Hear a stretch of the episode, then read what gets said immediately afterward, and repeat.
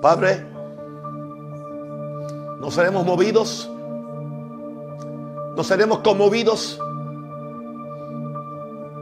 no seremos desubicados ni desenfocados de lo que es nuestra misión. Anunciar tu reino, anunciar tu evangelio y declarar lo que la Biblia dice. Que la tierra será llena de la gloria del Señor. Aleluya. Por lo tanto, Dios, nos paramos en la libertad de esa palabra y la seguridad de lo que Dios ha dicho. Claro, en este día, oh Dios, que la unción profética, la unción de Dios saldrá libremente por estos labios de barro, para que yo pueda ser de bendición a cada uno de los hermanos, amigos, hijos, compañeros ministeriales, que se conectan, oh Dios, porque están seguros de que Dios nos va a hablar. Y Padre, aquí estoy yo, haz conmigo lo que tú quieras, oh Dios. Úsame para tu gloria y para tu honra, Señor. Quiero ser de bendición solamente. No nos mueve ninguno, ningún otro interés, ningún otro interés. Simplemente llevar este evangelio del reino. Aleluya. Hay algo que Dios me, me ministró en esta mañana. Eran casi las 5 de la mañana. Creo que faltaba un minuto. Y fue la frase, ¿hasta cuándo, Señor? ¿Hasta cuándo, Señor? Sé que hay muchas personas que se están haciendo la misma pregunta en diferentes países. ¿Hasta cuándo, Señor, seguirá esta situación? ¿Hasta cuándo, Señor, no podemos tener iglesia en la forma como la hemos conocido? ¿Hasta cuándo, Señor, aparentemente el enemigo lleva la delantera? ¿Hasta cuándo, Señor, seguirá reinando la injusticia en la tierra? ¿Hasta cuándo los hombres le llamarán a lo bueno malo y a lo, y a lo malo bueno. ¿Hasta cuándo, Señor, parece que los impíos prevalecen?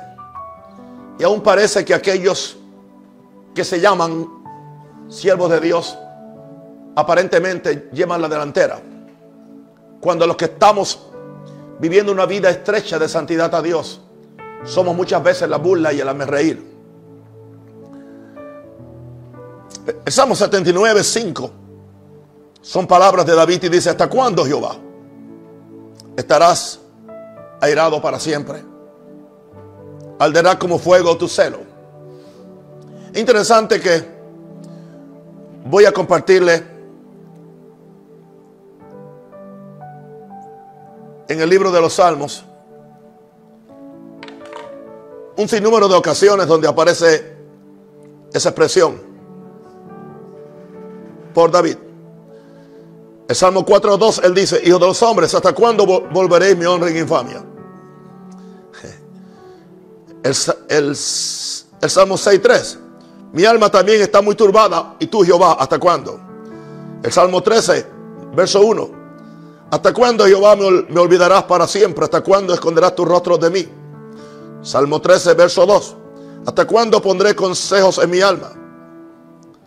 con tristezas en mi corazón cada día. ¿Hasta cuándo será enaltecido mi enemigo? Salmo 37, 17. Oh Señor, ¿hasta cuándo verás esto? Rescata mi alma de tus destrucciones. Salmo 63, 2. ¿Hasta cuándo maquinaréis contra un hombre, tratando vosotros de aplastarle? Salmo 74, 9. ¿Hasta cuándo Dios nos afrentará el, angustiador? Ha de blasfemar el enemigo perpetuamente tu nombre. Salmo 74, verso 10. ¿Hasta cuándo, oh Jehová, oh Dios, nos afrentará el angustiador? ¿Ha de blasfemar el, enemigo perpetuamente tu nombre? Otra vez. Salmo 79, 5. ¿Hasta cuándo, hasta cuándo, oh Jehová, estarás airado para siempre? 84. ¿Hasta cuándo mostrarás tu indignación contra la oración de tu pueblo? 82, 2. ¿Hasta cuándo juzgaréis injustamente? Y aceptaréis las personas de los impíos. 89, 46. ¿Hasta cuándo, oh Jehová, te esconderás para siempre? 90, 13. Vuélvete, oh Jehová, ¿hasta cuándo? 94, 3. ¿Hasta cuándo los impíos? ¿Hasta cuándo Jehová se gozará los impíos? 94, 4. ¿Hasta cuándo pronunciarán, hablarán cosas duras y se vanaglorian todos los que hacen iniquidad? Well, esas fueron las preguntas de los salmistas. ¿Hasta cuándo? ¿Cuánto nos estamos haciendo esa pregunta? Gloria a Dios. Pero el, Señor me dio ¿Hasta cuándo es que esto va a durar? Está en la mano de Dios, pero está también en la, en la obediencia nuestra. Este es un mensaje, es profético. Al final tenemos la Santa Comunión. Después que tengamos la, comunión, tengo una declaración profética que, que Dios me dio por ahí a las 9 de la mañana. Isaías 43, verso 1 al 5. Ahora así dice Jehová, creador tuyo, oh Jacob y formador tuyo, oh Israel. No temas porque yo te redimí. Te puse nombre, mío eres tú. Cuando pases por las aguas yo estaré contigo. Y si por los ríos no te negarán. Cuando pases por el fuego no te quemarás. Ni la llama arderá en ti. Porque yo, Jehová, Dios tuyo, el Santo de Israel, soy tu Salvador. Egipto he dado por tu rescate. Etiopía y a Seba por ti. Y prácticamente esta fue la escritura que dio lugar a este mensaje. Verso 4, Isaías 43. Porque a mis ojos fuiste de gran estima, fuiste honorable y yo te amé. Estas fueron palabras de Dios a su, a su pueblo escogido en el antiguo pacto. Ahora, estas palabras son igualmente para su pueblo escogido en el nuevo pacto. Porque Dios es el mismo. Y el pacto no terminó, simplemente se renovó. Y ahora Señor nos dice a nosotros, iglesia, escúchame, porque a mis ojos fuiste de gran estima. Estás en tu casa, nos mienten, nos encierran, nos cambian los días sin darnos uno o dos días para que nos preparemos a última hora para que no haya una revuelta. Conocemos cómo se está moviendo esto. Pero aún así, yo vengo a decirte lo que Dios opina de nosotros, la verdadera iglesia. Porque a mis ojos fuiste de gran estima. Fuiste honorable y yo te amé. Y Dios dice, daré hombres por ti y naciones por tu vida. Eso indica que Dios está dispuesto a sacar hombres del medio y aún, aleluya, aún arreglar naciones por nuestra vida. Esa es nuestra fe. No temas, porque yo estoy contigo. Del oriente traeré tu generación. Dios está con nosotros. Hermano que estás ahí en el hogar. Anciano, niño, joven. Aleluya. Pastor, ministro, no temas. Yo estoy contigo. Y esto va a acontecer después que este hasta cuando pase. Del oriente traeré tu generación y del occidente te recogeré. Vendrá una generación nueva del, del oriente, del occidente, diré al norte, de acá, diré al sur, de acá, tres de lejos a mis hijos. Y eso va a acontecer. Pero, ¿hasta cuándo, Señor, seguiremos en esta situación? ¿Hasta cuándo estaremos en este dictamen? El Señor me dijo que le dijera lo siguiente. Estoy hablando con la iglesia hoy. ¿Hasta cuándo? Hasta que la maldad de los hombres llegue a su colmo. Hasta que la maldad de los hombres llegue a su colmo. Las cosas que el Señor me dijo a las nueve, especialmente la primera, no es fácil de digerir, pero es palabra de Dios. Me fue dada después de unas visiones y sueños que tuve, aleluya, en la mañana. Vemos cómo está la maldad de los hombres en todos los países. Quiero decirle, antes que usted se le ocurra maldecir a mi país por lo que está pasando en mi país, recuerde que todos los, todos los países están llenos de pecado y están llenos de perversión y están llenos de corrupción. Los que no tienen un pecado, tienen otro. Así que antes que usted ah, señale con el dedo a Estados Unidos de Norteamérica, piense también en su país y tenga compasión. Porque hay cosas que no entendemos. Y básicamente, la mayor parte de ustedes están recibiendo las noticias de los medios noticiosos que tienen el propósito de destruir todo aquello que tiene que ver con Dios y con su iglesia. ¿Y qué más fácil que destruir al país que ha sido el instrumento de Dios para llevar este evangelio a todo el mundo? ¿Por qué tenemos evangelio aquí en Panamá? Aquí no vinieron misioneros chinos a traernos el evangelio. Aquí no vinieron misioneros rusos a traernos el Pentecostés. No. Amén. Es más, aquí no vinieron, aquí no vinieron, aleluya, misioneros indios a traer el catolicismo. Aleluya. Bueno, el catolicismo ya había venido desde España. Pero el evangelio vino de Estados Unidos con misioneros hombres y mujeres, familias que dejaron sus hogares y cuánto dinero no invirtieron aquí en Panamá y en todos los países del mundo. Claro que Satanás quiere destruir un país que está haciendo eso. Pero Dios tiene una sorpresa para el diablo. Eventualmente. Y yo nunca hablo como norteamericano. Yo hablo como un agente del reino de Dios. Por eso tengo la libertad de ser una voz profética para mi país donde tengo mi ciudadanía o para mi país donde tengo mi residencia. Y no dejaré de decir la verdad, porque la verdad nos hace libres. Y alguien tiene que, explicarle al pueblo lo que está pasando. Todas las noticias que usted recibe en los medios noticiosos de Latinoamérica vienen filtradas. No hay una que sea positiva hacia Trump. No hay una que diga que él está defendiendo la iglesia. No hay una que él diga que él ora. No hay una que que diga que Él protege la vida de los niños en el vientre. No hay una que diga que Él no está de acuerdo a, este, a esta vida alterna de la revolución sodomita. No, no, porque eso no es importante. Lo importante es destruir a alguien. Lo, importante es destruir a un país. Ahora, el Señor me dijo que esto es hasta que la maldad de los hombres llegue a su colmo. Hasta que la maldad de la OMS llega a su colmo porque son malos. Hasta que la maldad de los chinos llegue a su colmo, produciendo un virus para dañar el, mundo. ¿Por qué las grandes ciudades de China no tuvieron el virus? Y el virus se transportó enseguida a Italia, Estados Unidos, a, Francia. ¿ah? Y aún después aquí a Panamá. ¿Por qué razón? Malos, hay maldad. Hasta que la maldad de Bill Gates y de todos esta élite que están tratando de controlar la población del mundo llega a su colmo. ¿Usted cree que Dios no está al tanto de, todo lo que se está haciendo tras bastidores? Dios está al tanto. Así que no tengan temor. Aleluya. Porque cuando la maldad de los hombres llega a su colmo es que entonces que Dios interviene. Aleluya. Dios le dijo a Abraham, Vamos a ver cómo está el asunto allá en Sodoma y Gomorra. A ver si ya la maldad llegó a su colmo. Y cuando la maldad llega a su colmo, entonces se derrama la ira de, Jehová contra los enemigos de Dios, no contra la iglesia.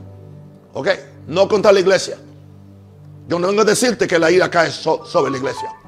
sobre la iglesia cae la disciplina del Señor. Como un padre que ama a sus hijos. Pero no la ira de Jehová. En la forma que caen sobre los impíos. Y sobre este mundo que carga el espíritu del anticristo. Ahora, ¿hasta cuándo? Ahora vengo a hablar con la iglesia, con mis compañeros apóstoles, con mis compañeros pastores. ¿Hasta cuándo va, a estar esto? Número dos, hasta que se destruya toda nuestra fe, la sabiduría, los recursos y la ayuda de los hombres y aún la ayuda de los gobiernos. Bien, ¿cuántos esperaban hoy? Se le aseguró hoy que iban a tener sus cuatro diez cultos. Aleluya, porque iban a abrir, iban a abrir. Y hubieron consejos secretos, aleluya, a altos niveles gubernamentales y denominacionales. Y todo el mundo contento, porque iban a abrir, porque iban, hicieron gastos exorbitantes Dinero que nunca usaron para alimentar a los pobres en sus iglesias. Ajá. ¿Y ahora qué sucedió? ¿Dónde estamos? Estamos otra vez. Otra vez yo estoy donde yo dije que yo me iba a quedar, aunque ellos abrieran. Yo no soy nada especial. Yo soy un siervo del Señor. Me considero un vaso de barro. Pero creo que estoy oyendo a Dios un poco. ¿Entiendes? Pero algunos escucharán, otros no escucharán. ¿Cuál es el problema? Todavía en medio de esta pandemia, en medio de, este aumento aún de casos de virus aquí en Panamá, todavía la fe de muchos está puesta en la sabiduría, en los recursos y la ayuda que le pueden dar los hombres. ¿Hasta cuándo? ¿Hasta cuándo ustedes no entienden, mis hermanos y mis compañeros, que maldito el hombre que confía en el hombre y pone carne por su brazo y su corazón se, se, se aparte? Recuerda que lo que César te da, César te lo cobra o te lo quita eventualmente o te lo saca en cara. Pero lo que Dios te da, Dios te lo da. Porque Dios te ama. Y porque Dios es un Dios, aleluya, que Él no da esperando nada a cambio. Lo único que Él quiere es tu felicidad. Sigue Sigue confiando en la sabiduría. Sigue confiando en los recursos. Sigue confiando en la ayuda de los hombres. ¿Ah? Eso indica que eventualmente para que los hombres te den la sabiduría, los recursos y, la ayuda que te pongas que te pongas el sello de, el sello, el sello de la bestia. Y que al lado del logo de tu denominación ponga el 666. Aleluya. Para que no destruyan tu propiedad o para que no destruyan tu iglesia o para que no te quiten, aleluya, eh, el chequecito mensual de la, de la, ¿ah? de la jubilación. ¿Hasta cuándo va a acontecer esto? Número tres, hasta que clamemos a Dios por la opresión de los faraones políticos y religiosos. Y no sé cuáles son peores. No sé cuáles son peores. Dios, el pueblo de Israel soportó a los faraones, a los faraones políticos, y aún a los faraones, porque había aún del pueblo de, Israel, habían judíos que estaban cooperando con Faraón y eran los primeros que oprimían a sus hermanos hebreos. Casi 400 años. A los 400 años y pico empezaron a clamar a Dios. Y fue cuando clamaron a Dios, cuando llegaron al fin de ellos, cuando supieron que Faraón no tenía, a Faraón no le importaba un bledo. Hermano, hermano, a los gobiernos. Básicamente, no les importa un bledo tu iglesia. No les importa un bledo si tú bautizas o no bautizas. No les importa un bledo el bienestar de tu gente. Lo que le, lo que le importa es, aleluya, mantenerse en el poder. Y otra vez cuando termine el término, que otro más del mismo partido venga y se monte en el mismo lugar. Hacer lo mismo que han hecho por toda, por. Y hablo de todos los países. Así que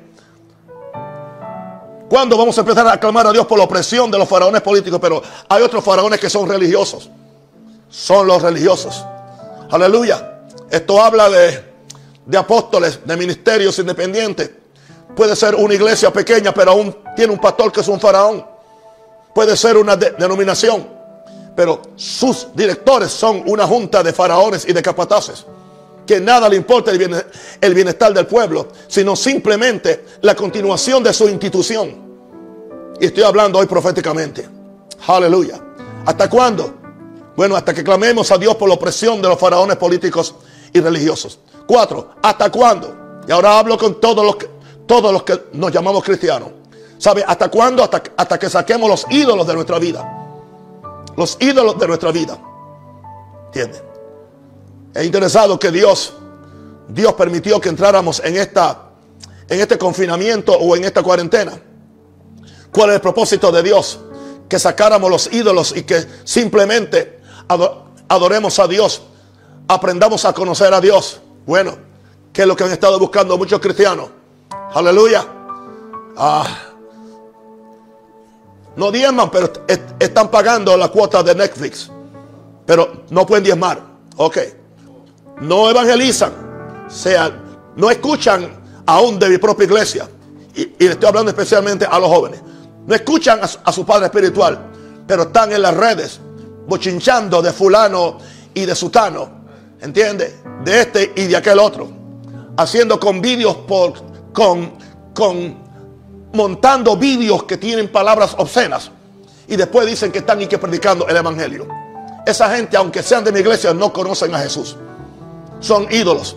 Sea, el ídolo mío no son los 100 mil suscriptores que tengo en YouTube o los 53 mil que tengo en, en Facebook. Ellos vinieron voluntariamente y yo no hice nada. Yo no violé ningún mandamiento. Yo no, yo no violé de predicar la verdad desnuda para comprometerme con un interés para tratar de complacer a alguien y tratar de salir bien con todo el mundo. Es imposible que un hombre o mujer de integridad sea aceptado por todo el mundo. Empiezate a preocupar cuando el mundo pagano te está aplaudiendo por tu cuenta de Instagram.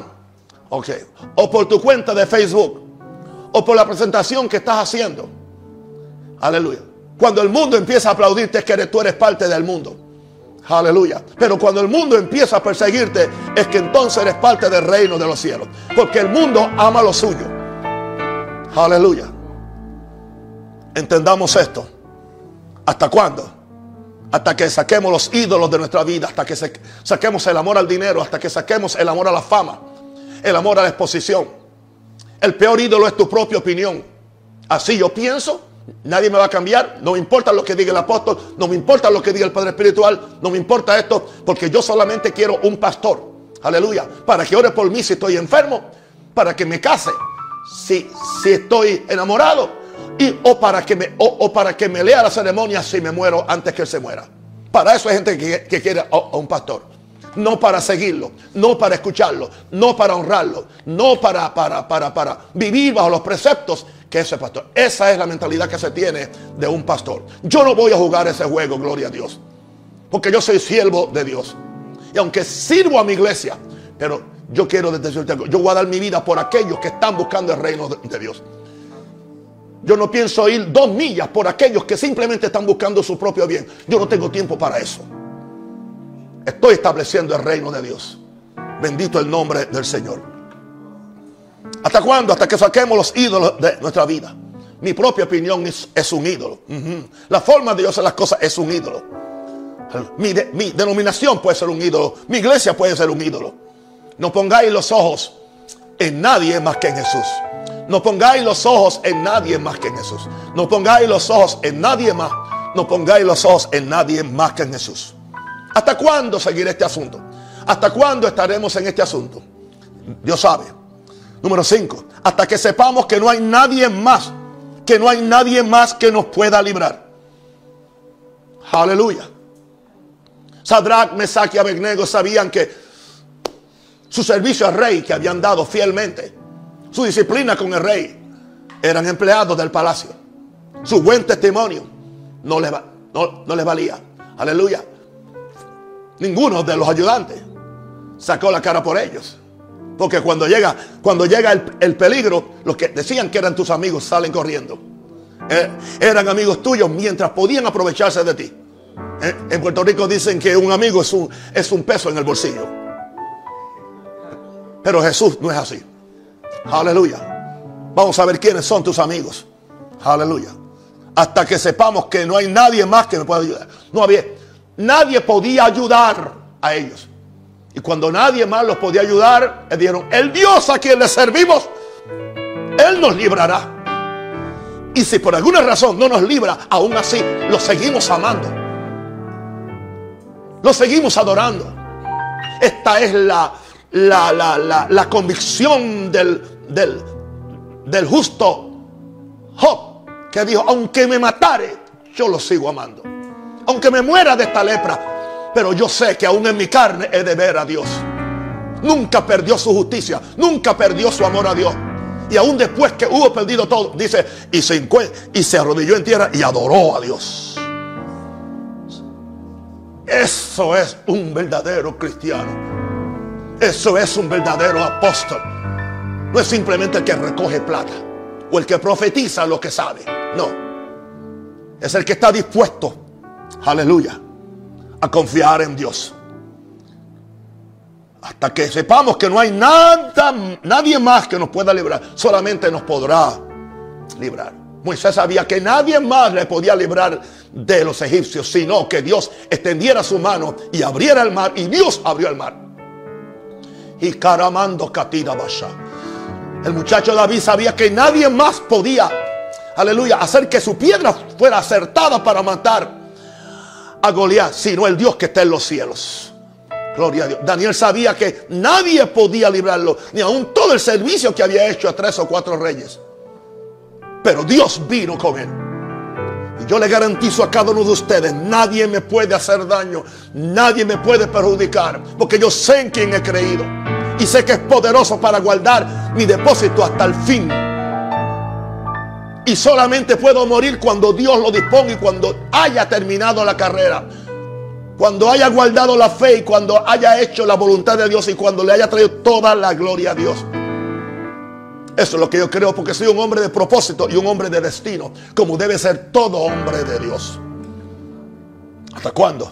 Hasta que sepamos que no hay nadie más que me pueda ayudar o que me pueda librar. ¿Hasta cuándo, iglesia, seguiré este asunto? Hasta que entendamos, entiéndame ahora, que no podemos manipular a Dios con nuestra fe. Y voy a decirle más, con nuestros ayunos. No, ni aún con nuestras ofrendas. A la misma vez que le negamos el corazón. Estoy por fe, por fe, por fe, por fe. Estoy en el pacto. Estamos ayunando. Para que Dios haga esto, para que haga... ¿por, qué ayunamos? Una pregunta. ¿Por qué se quiere que se abra las iglesias? ¿Cuál es la razón que queremos que le... Yo sé por qué yo quiero. Yo quiero que se abran pero no en las condiciones existentes. ¿Por qué yo quiero que se abran las iglesias? Porque el templo es un lugar neutral, donde viene todo el mundo. Y es un lugar donde se han salvado los drogadictos, se han arreglado los matrimonios, porque es un lugar, hay gente que no va a ir a otra casa. Y es tan poco. ¿Qué casa puede acomodar mil o mil cien personas como yo tengo los domingos? No, ¿entiendes? Entonces, y es un lugar que es propio, porque es un lugar neutral. Así que no me venga usted tampoco ahora con el asunto. Ah, estamos bien, eh, estamos bien por las redes, estamos bien. No, no, no. Esto, esto es iglesia espiritual. Pero necesitamos el calor. Necesitamos que, dice que los miembros se ayuden mutuamente. Aquí nos estamos ayudando mutuamente solamente porque oramos unos por los otros y mis ovejas, aleluya, comparten su, su dinero para ayudar a que, a que continúe la iglesia y, continúen estas transmisiones. Pero la iglesia es algo más que eso. ¿Por qué queremos que se abran las iglesias? ¿Sabes por qué? Porque es una diferencia cuando hay mil personas cantando y adorando a Dios para que suba como, como, como un incienso a Dios. Hay una gran diferencia cuando aquí lo estamos haciendo pocos. Eso indica que Dios no está aquí. Y mientras que no venga lo otro, lo seguiremos haciendo fielmente. Gloria a Dios que yo no necesito el input, la retroalimentación de la gente diciendo amén y, aleluya. ¿Por qué? Porque yo vivo la presencia de Dios. Aleluya. Así que hasta, hasta cuándo? Hasta que no podamos manipular a Dios con nuestra fe, con nuestros hoyinos, ayunos, a la misma vez que le negamos el corazón. O sea, no, o sea, no te metas con mi corazón. El corazón tiene que estar limpio. Iglesia, tiene que venir una limpieza de corazón. ¿Por qué no hemos aprovechado estos dos meses o más para limpiar el corazón, para buscar a Dios? Pero no, seguimos muy ocupados con nuestras películas, con nuestras bromas, con todo. Y lo que está, y estoy seguro que la mayor parte de los cristianos que están viendo películas no están viendo ni los diez mandamientos ni la pasión. Estoy seguro. Están viendo cuánta basura hay. Y, tú dices, yo nunca maldigo, pero estás viendo películas donde otro maldice por ti y tú lo, y tú lo oyes y eso se mete en, tu espíritu y se, hace, y se hace parte de las memorias de, de tu conciencia que después te impiden a ti creerle a Dios porque hay suciedad en tu conciencia, en tu espíritu, he dicho. Esta es la verdadera santidad, así que se predica.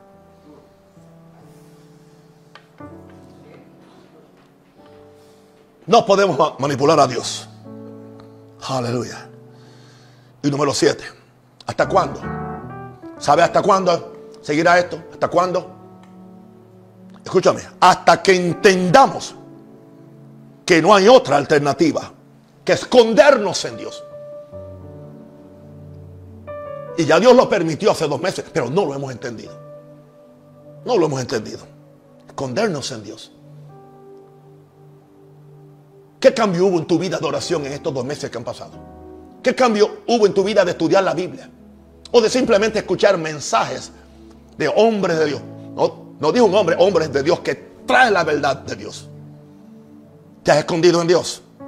Voy a darte Isaías 26, 20 al 21. Anda, pueblo mío. Entra en tus aposentos. Anda, pueblo mío. Está hablando con su pueblo. Entra en tus aposentos. Cierra tras ti tus puertas. Escóndete un poquito. Por un momento. En tanto que pasa la indignación. Eso, es lo que está diciéndonos Dios. Que entremos en los aposentos. Que cerremos la puerta. Que nos escondamos un poquito. Por un momento. Hasta que pase esta indignación. Porque aquí que Jehová sale de su lugar para castigar al morador de la tierra por su maldad contra él. Usted no ha visto nada aún de lo que Dios va a hacer. Y la tierra descubrirá la sangre derramada sobre ella. ¿Oíste eso? La tierra descubrirá. El juicio mayor de Dios va a ser porque la tierra descubrirá la sangre inocente derramada sobre ella.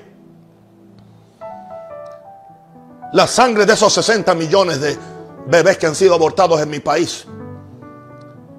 La sangre de todo traficantes de droga en Panamá que usado su pandilla para matar inocentemente a muchachitos jovencitos que no saben lo que están haciendo, fueron engañados simplemente con una oferta de hacerse millonarios cuando el que se va a hacer millonario es el, el capo, no son ellos.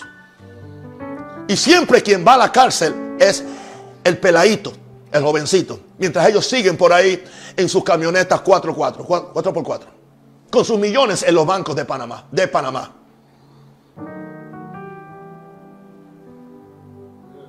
Escúcheme capos, arrepiéntanse. Arrepiéntanse. Van a arder como estopa por el daño que le están haciendo a nuestros jóvenes. Y no me diga usted que usted va a traer 10 ¿ah? mil dólares y se lo entrega un apóstol y el apóstol ora por usted para limpiarle el dinero. O para bendecirle usted para que nunca la policía lo agarre. Usted, usted, tanto usted como el apóstol son dos charlatanes. Y los dos son parte del espíritu del anticristo, a menos que se arrepientan. Y yo amo a los capos, yo amo a los pandilleros, yo amo a los homosexuales, pero la verdad tiene que ser la verdad. Amo a los pastores corruptos, también, oro por ellos. Pero para el cielo que yo voy, ellos no van. No van. Si no se arrepienten. Ok. Y la tierra descubrirá la sangre derramada sobre ella y no encubrirá ya más a sus muertos. Es interesante, me indigna. Estoy indignado, claro. Yo sufrí mucho en esta semana mientras estaba, veo que estaban, están destruyendo mi país, mi ciudad de Chicago. ¿Y sabes lo, lo que me indigna? Al ver todos estos reverendos o pastores de las mega iglesias de Estados Unidos uniéndose a las protestas para protestar contra el contra la policía por el gran error o por el gran pecado de matar a alguien que estaba en una posición de indefensa, lo cual es un crimen y lo cual se va a juzgar por, por la justicia americana. Y qué vergüenza que ahora estos líderes, y puedo nombrar nombres, no lo hago por ética, pero tengo ganas dando declaraciones, hablando de reconciliación social, uniéndose a la marcha, que después que marchan van después a destruir todos los negocios, aún de gente pobre. Una pregunta. Quiero que alguien le, traduzca esto a estos magnates religiosos de, de Estados Unidos. ¿Cuándo usted ha ido a una marcha para proteger a la marcha de la vida que se da en Washington en contra del aborto? ¿Cuánto? Ninguno van. Pero ¿por, qué ahora están, por qué ahora están, están, entiende, ahora metidos en la marcha y dando declaraciones? ¿Sabe por qué? Porque quieren proteger toda la gente de color que va a su iglesia. Y creen que esa es la forma de hacerlo. No. Claro que condenamos el crimen del policía, pero también condenamos todo disturbio de gente que dicen destruyamos el país, tirémoslo al, al suelo. Oh, interesante. Jugadores que hicieron sus millones, son multimillonarios, ahora quieren destruir el mismo país que los hizo millonarios. ¿Entiendes? ¿Qué está sucediendo? Hay una gran confusión en el mundo. Estamos en los últimos días, pero le daré la palabra profética después de la Santa Comunión. Vuelvo otra vez aquí al verso. Porque aquí que Jehová sale de su lugar para castigar al morador de la tierra por su maldad contra él, y la tierra descubrirá la sangre derramada sobre ella y no incluirá más a sus muertos. En el último mes han asesinado cristianos en Nigeria y en Mali. Estamos hablando de más de 200 cristianos que los han asesinado. El terrorismo islámico. Yo no oigo a la prensa americana ni la prensa eh, panameña hablando en contra del, del, del terrorismo islámico porque no se puede tocar, porque hay que ser políticamente correcto. Yo vi en Nigeria los 50 ataúdes de 50 cristianos que los asesinaron en una redada. Eso está aconteciendo en el mundo, pero eso simplemente sale en los medios sociales, pero no, no en los medios oficiales de, esta, de, estos, de estos medios noticiosos que están controlados por el espíritu del anticristo. Y eso es lo que usted cree y después lo cita en su púlpito para decir un disparate que usted no sabe lo que está pasando. Porque como usted no ora, se come todo lo que, lo que le sirven en un plato. En el plato de CNN o en el plato de Fox News o en el plato de, de, de ¿cómo se llama aquí la televisión? Telemetro o TVN. Tenga discernimiento, que son todos partes de un sistema que quiere la destrucción del Evangelio, que quiere la destrucción de la iglesia. ¿Hasta cuándo? Bueno, por eso es que no, no tenemos otra.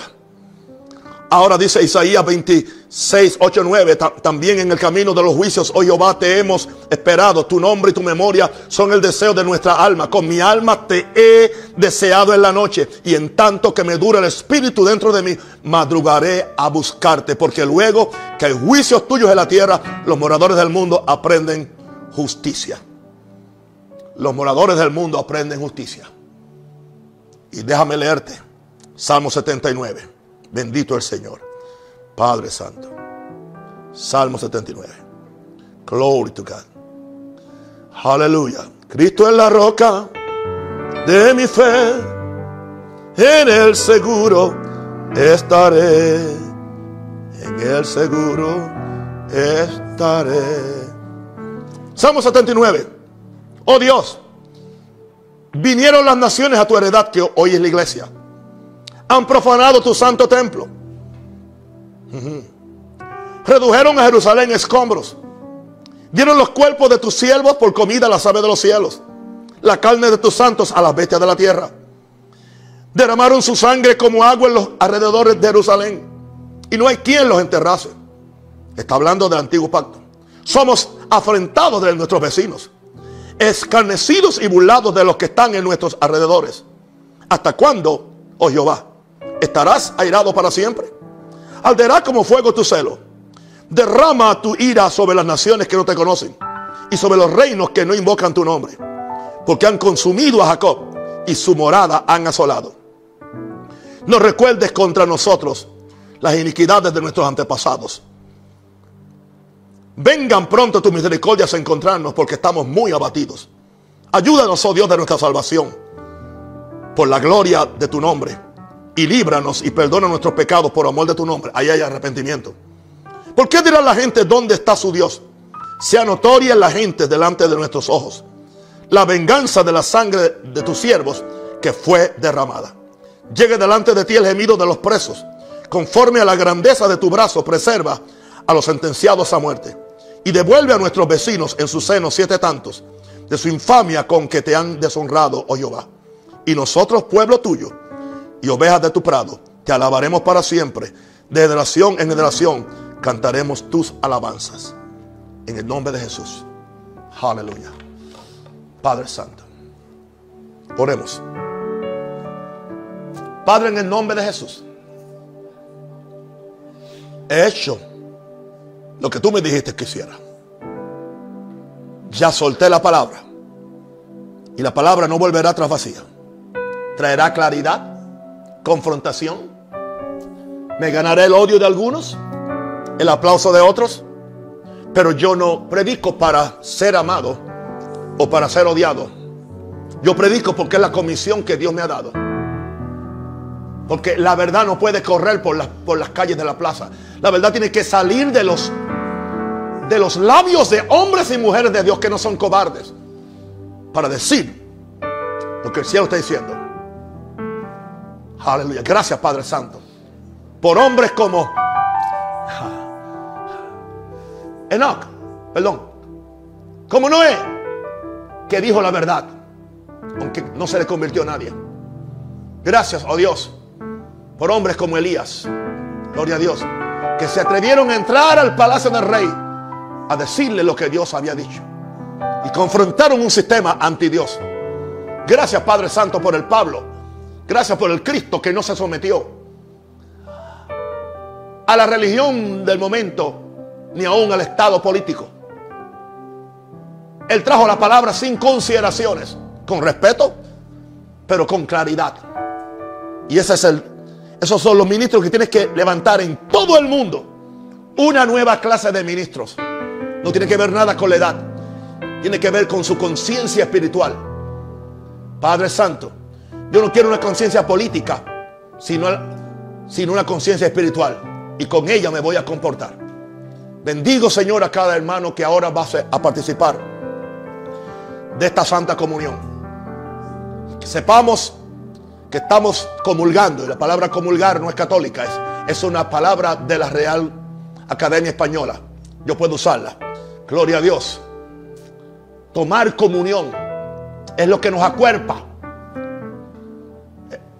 Mi hermano asamblea, mi hermano cuadrangular. Mi hermano iglesia de Dios, mi hermano bautista o luterano. ¿Sabe qué es lo que nos une? No es el nombre.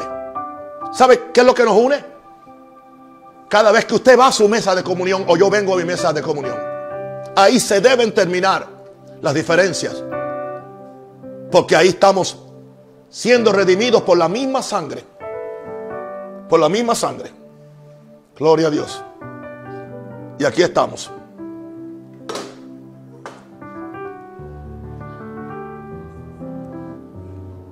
Ahí está. El mismo cuerpo y la misma sangre. Que se sirve en una mesa de comunión adventista, en una mesa de comunión Asamblea de Dios, en una mesa de comunión Iglesia de Dios, cuadrangular, luterana, episcopal. Es la, la misma, es el mismo. Esto es lo que nos hace un cuerpo. Vamos a orar. Padre, en el nombre de Jesús. Yo levanto a ti, oh Dios, ahora en esta mesa de comunión. El cuerpo de Cristo. Esto es mi cuerpo. Que por vosotros fue crucificado. Esta es mi sangre que por vosotros fue derramada. Sangre del pacto. Cuerpo de Cristo. Pero Padre, yo pido Espíritu Santo que ahora, Señor, estos elementos se espiritualicen con la gracia de Dios. Para que cuando participemos, oh Dios, de esto, recibamos todos los beneficios del cuerpo de Cristo en la cruz. Y recibamos todos los beneficios de la sangre del pacto derramada en la cruz. En el nombre de Jesús. Señor, también santificamos, oh Dios, aleluya, estos elementos. En el nombre de Jesús. Para gloria y honra de Dios. Amén, amén, amén.